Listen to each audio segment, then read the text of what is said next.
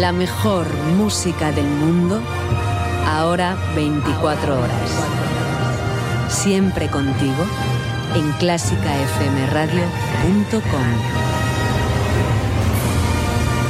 Clásica FM. Nace algo nuevo.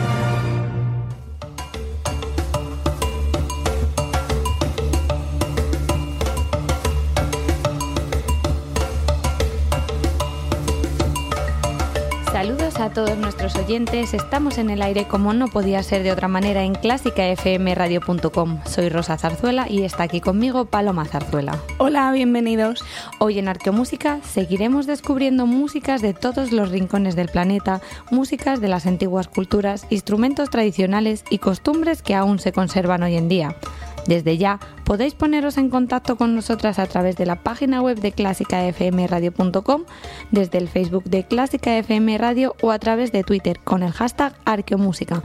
Podéis seguirnos y compartir vuestras opiniones, dudas y sugerencias. Así es, Rosa. Y en este programa vamos a poner rumbo a las tierras de Oriente Medio para descubrir el legado musical de la civilización persa.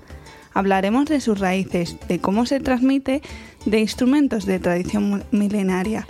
Y todo esto dentro de un ambiente místico y enigmático, ya que también contaremos algunas leyendas sobre cómo creían que surgió la música. Bienvenidos a Arqueomúsica. Comenzamos. La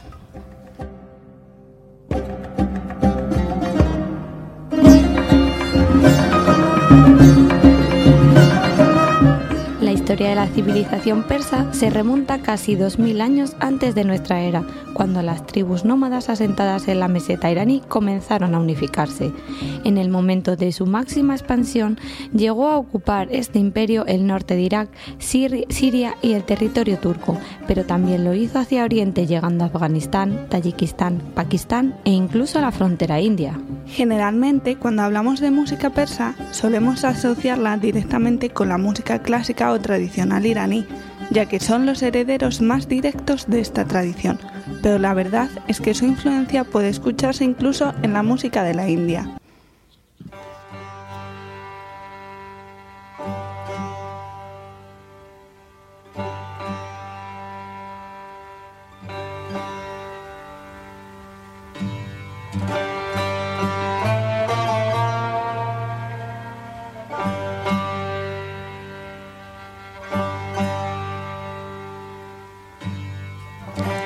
Su música suele tener un carácter muy melancólico, lo cual no quiere decir que no tenga momentos de exaltación y alegría, pero en general es muy nostálgica, no tiene cambios bruscos, se mueve por grados conjuntos y cuenta con un ritmo muy sinuoso. Y por ello en la cultura persa la música se consideraba un símbolo de identidad muy importante, ya que estaba ligada a su historia y relacionada con la manera de ser de su gente.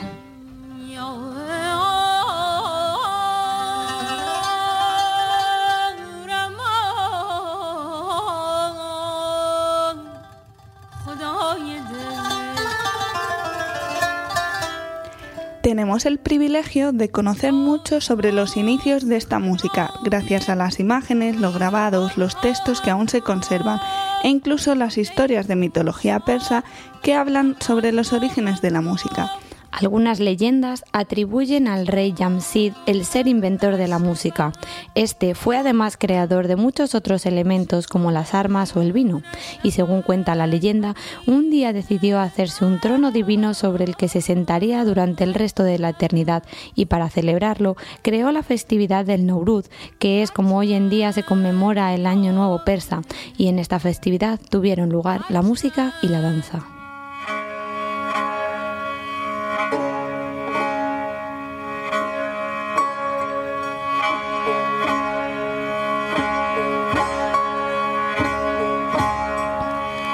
Otras leyendas cuentan que su dios hizo una estatua de barro y cuando terminó quiso insuflar al alma la escultura, pero el alma no se dejaba atrapar, ya que reside en su naturaleza el deseo de ser volátil y libre. No quiere estar limitada ni atada, y el cuerpo es una prisión para ella. Entonces, este dios pidió a sus ángeles que tocaran música, y al tocar los ángeles, el alma se sintió estasiada quería experimentar la música de un modo más directo y claro, y por eso entró al cuerpo. pero en realidad el alma misma es la canción.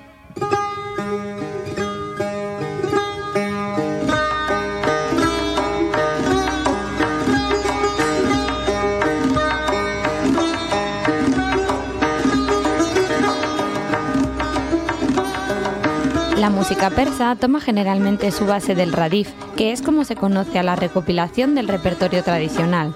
Esta música se compone sobre un sistema modal tal y como lo hacían los griegos o se sigue haciendo en la India, un concepto diferente al de nuestra idea occidental de composición armónica. Sobre estos modos se improvisan las unidades melódicas y rítmicas que ya están prefijadas. Para que nos hagamos una idea, el radif cuenta con más de 200 unidades melódicas denominadas gushe y además están organizadas en ciclos.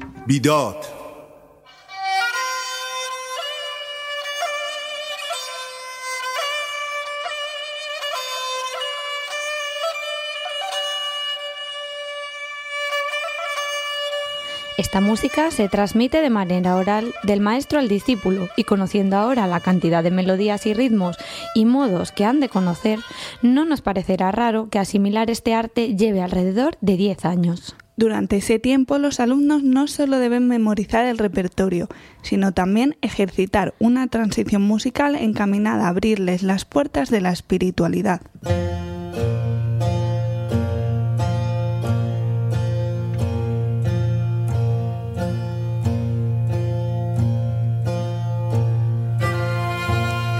La mayor parte de la música persa se basa en la improvisación y tiene en cuenta el estado de ánimo del intérprete y las reacciones del auditorio, por lo que a menudo la duración de las obras dependen del impacto emocional que se consiga.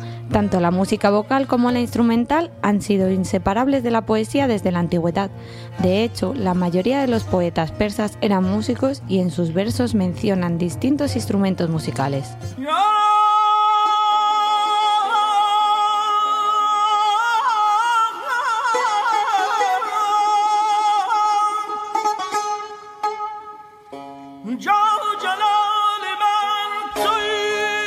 La música persa ha heredado y adaptado a su tradición los instrumentos que se tocaban en el antiguo Egipto y en Mesopotamia, por lo que generalmente encontramos instrumentos de cuerda y viento, aunque no podemos olvidarnos de la percusión, ya que cuentan con uno de los panderos más antiguos de toda Asia, el daf.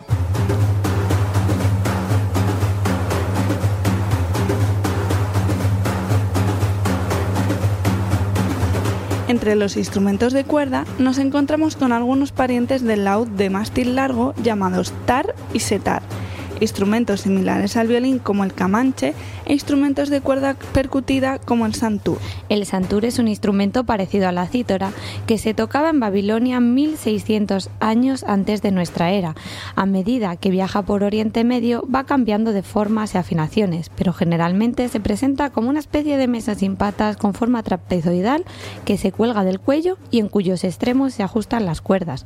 Estas se fijan con unas clavijas móviles para poder cambiar fácilmente a los diferentes modos y para golpearlas se utilizan unos macillos.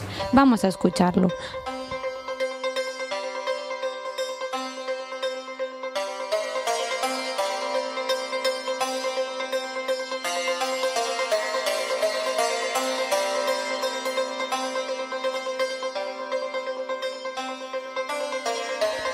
De los instrumentos de viento destacaremos el nein, que en persa significa caña. Es una especie de flauta alargada hecha con este material y cuenta con un ámbito de dos octavas y media. Se sopla directamente poniendo la boca sobre la embocadura en un sentido oblicuo. Consta de varios agujeros que se encuentran en la parte delantera y uno más para el pulgar detrás. Hoy es famoso por todo Oriente Medio y se conservan pinturas egipcias en las que aparece este instrumento representado, datadas con unos 5.000 años de antigüedad, y suena así.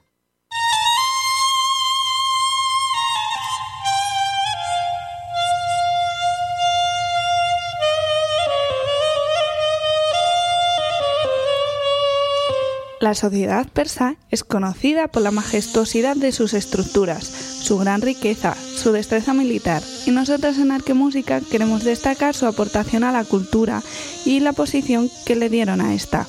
Por ejemplo, ya a finales del siglo I de nuestra era se creó una enciclopedia en la que se incluyen la música y los músicos virtuosos del momento.